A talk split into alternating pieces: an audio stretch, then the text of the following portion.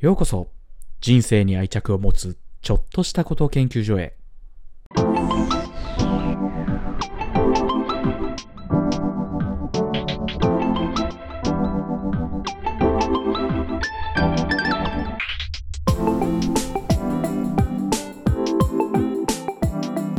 始まりました。人生に愛着を持つちょっとしたこと研究所。今週もやっていきたいと思います。竹雄です。よろしくお願いします。最近映画とかドラマの話とかがまあ多かったのでちょっとどうしようかなとも思ったんですけどまあ今ちょっとホットというかせっかく今上映している映画だしぜひこの、まあ、人生に愛着を持つちょっとしたこと研究所ということにすごい即してる映画だったのでちょっとそういう映画の話とかが続いちゃうんですけどその映画の話を今日はしたいと思います。なんていう映画かというと、パーフェクトデイズという映画です。今、絶賛公開中で、えっ、ー、と、劇場公開日は去年末なんですけど、えっ、ー、と、今もまだ1ヶ月なので、えっ、ー、と、上映しております。ご存知の方も多いかと思うんですが、これも。まあ、えっ、と、話題作ではあります。ただなんか、あんまり周りとか、それこそインターネットとかで、パーフェクトデイズが面白い、すごいぞみたいなのとかはあんまり見かけてないので、なんか、なんだろう。すごい派手に話題ではないけど、話題作という多分そういう感じなのかなと思います。というのも、この映画、えっ、ー、と、カンヌ国際映画祭の、えー、男優賞、日本人で言うと柳楽優弥さん以来19年ぶりで役所広司、あの、主演の役所広司さんが、カンヌ国際映画祭で男優賞を取られています。2023年ですね。っていう、まあなので、海外でも評価されているという映画です。で、この映画、えっと、監督がドイツの方だったのかな確か。ドイツの、えっ、と、映画監督で、なので、ドイツと日本の合作みたいな形で作られている映画です。まあ、ただ、内容はもう超日本というか、ここ、ここまで日本かっていう、ある意味っていうぐらいの内容なんですが、えっ、と、そういう映画です。で、えー、どういう映画かっていうと、えー、その前に何でしょうね。まあ、ぜひ皆さんには見てほしいので、えっと、ネタバレはないな、なるべくないようにお話ししますが、どういう映画かっていうと、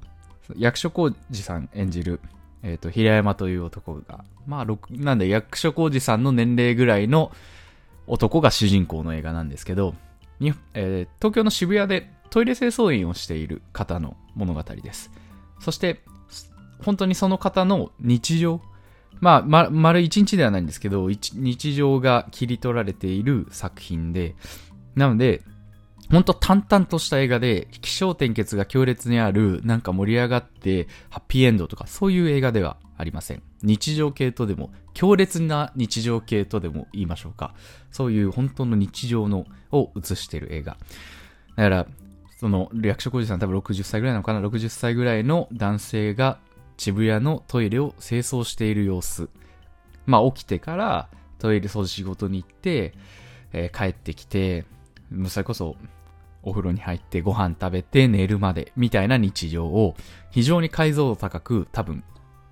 まあ私も60歳とかではないので解像度高いと言い切れませんが、極めて解像度が高く切り取られている作品なのかなと思います。で、本当に日常を淡々とした日常がそういうシーンがあって、トイレ掃除してるシーンなんて下手したら1時、2時間ぐらいの映画なんですけど、下手したら1時間とか45分ぐらいあるんじゃないかぐらいトイレを掃除してるシーンがあったりするんですが、けど全然見れちゃうんですけど、っていうその日常を切り取ってる、本当に淡々とした何でもない日常を切り取っているこっシーンもあれば、その日常の繰り返し、それが重なって1日となり、1週間となり、一月となるわけですが、その間に訪れるちょっとした変化が映画内でも描かれる。そのちょっとした変化っていうのは、なんだろうな、例えばで、になっちゃいますけど、えー、一個言うとすると、そのおじさんの、えー、姪っ子が家に、まあ遊びに来るというか、来るみたいなちょっとした変化とか、もっともっと些細な変化もあったりするんですけど、っていう、本当になんか、実際日常こう皆さんも起きて仕事行ってっていう繰り返しまあご家庭があればもちろん違うのがあったりするんでしょうけどその中の繰り返しの中でちょっと訪れる変化みたいなのも合わさってその平山という人の人生が、えー、と描かれているっていうのがこの「パーフェクト・デイズ」という作品ですでいう映画なので、ちょっと、なんでしょう。口だと説明しきらん部分もあるので、なんか、YouTube とかで多分 PV みたいな、なんかあると思うので、ぜひプロモーションムービーみたいなのあると思うので、ぜひ見てほしいんですけど、まあ映画もぜひ見てほしいんですけど、っていう、そんな本当に日常系の映画です。で、2時間あるんですけど、ほんと淡々と過ぎていって、けど、なんか、見てるときは、うわ、面白とかそういう感じじゃないんですけど、本当見終わった後からじわじわじわじわと響いてくるような、そんな映画です。で、多分ですけど、大人な、ある意味大人な映画だなと思いました。って思われると思います。自分が高校生の時にかん見た、見て、この映画見て面白いと思えるかというと、ちょっとそうは思えないような気がします。そして多分私は今30ですけど、30歳で見るこの映画と、40歳、50歳、60歳で見る映画は、この映画は全然違う表情をするんだろうな、とも思います。逆に言うと、今30歳だからこそ、ギリ、分かれるな、分かるなって思えることもたくさんあると思います。さらに言うと、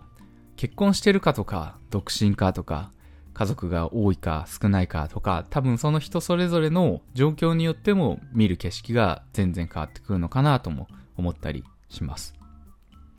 っていうぐらい、なんだろうな、本当に見る人の属性によって全然見え方が変わってくる映画なのかなっていうのはすごい感じます。この映画なんですけど、実はその、さっきからトイレのシーンが45分もあるとか、トイレがトイレがって言うんですけど、この映画、始まりが面白くて、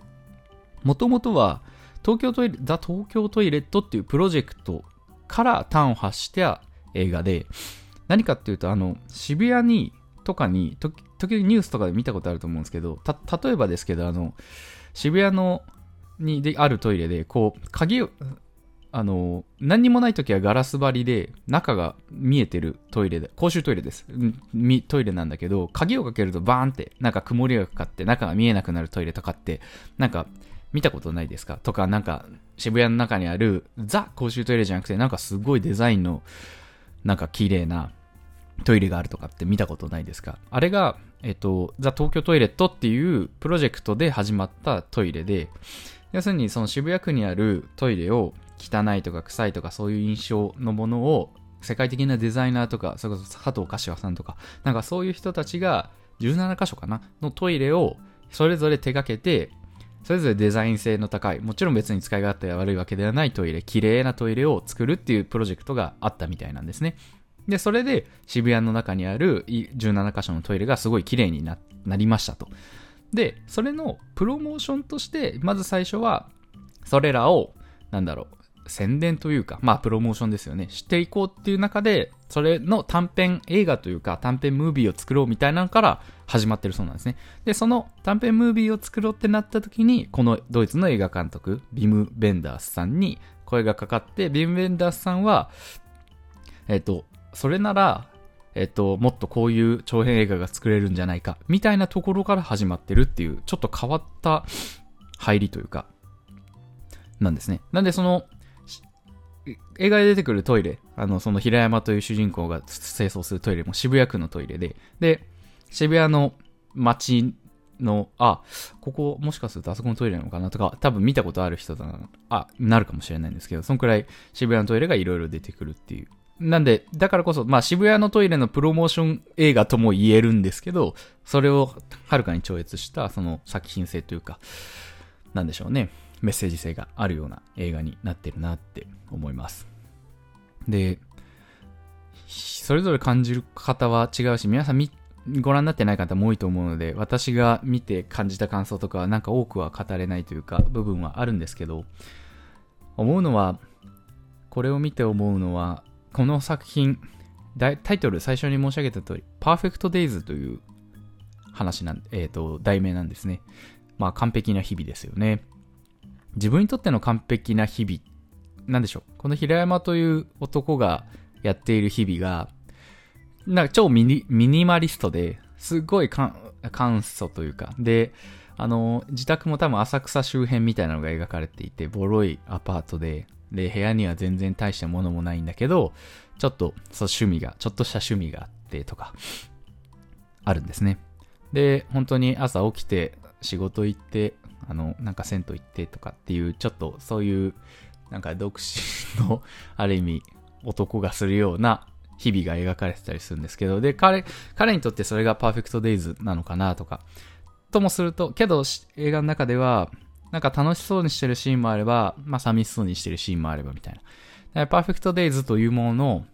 満たされているようで満たされてないようでみたいな、ちょっとそこの、なんでしょうね、行ったり来たりみたいなのがあるのかなとか、私は見てて思うんですけど、とした時にそうですね、この映画を見た時に、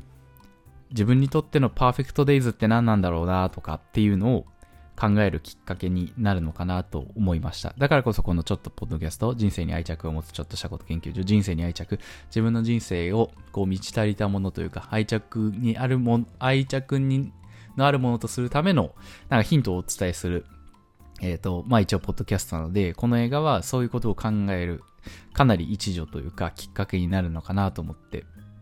紹介しているんですが、自分にとってのパーフェクトデイズ、今、満ち足りた部分、満ち足りている部分、満ち足りている日々、月、一年。な、どこか足りないと思う一日。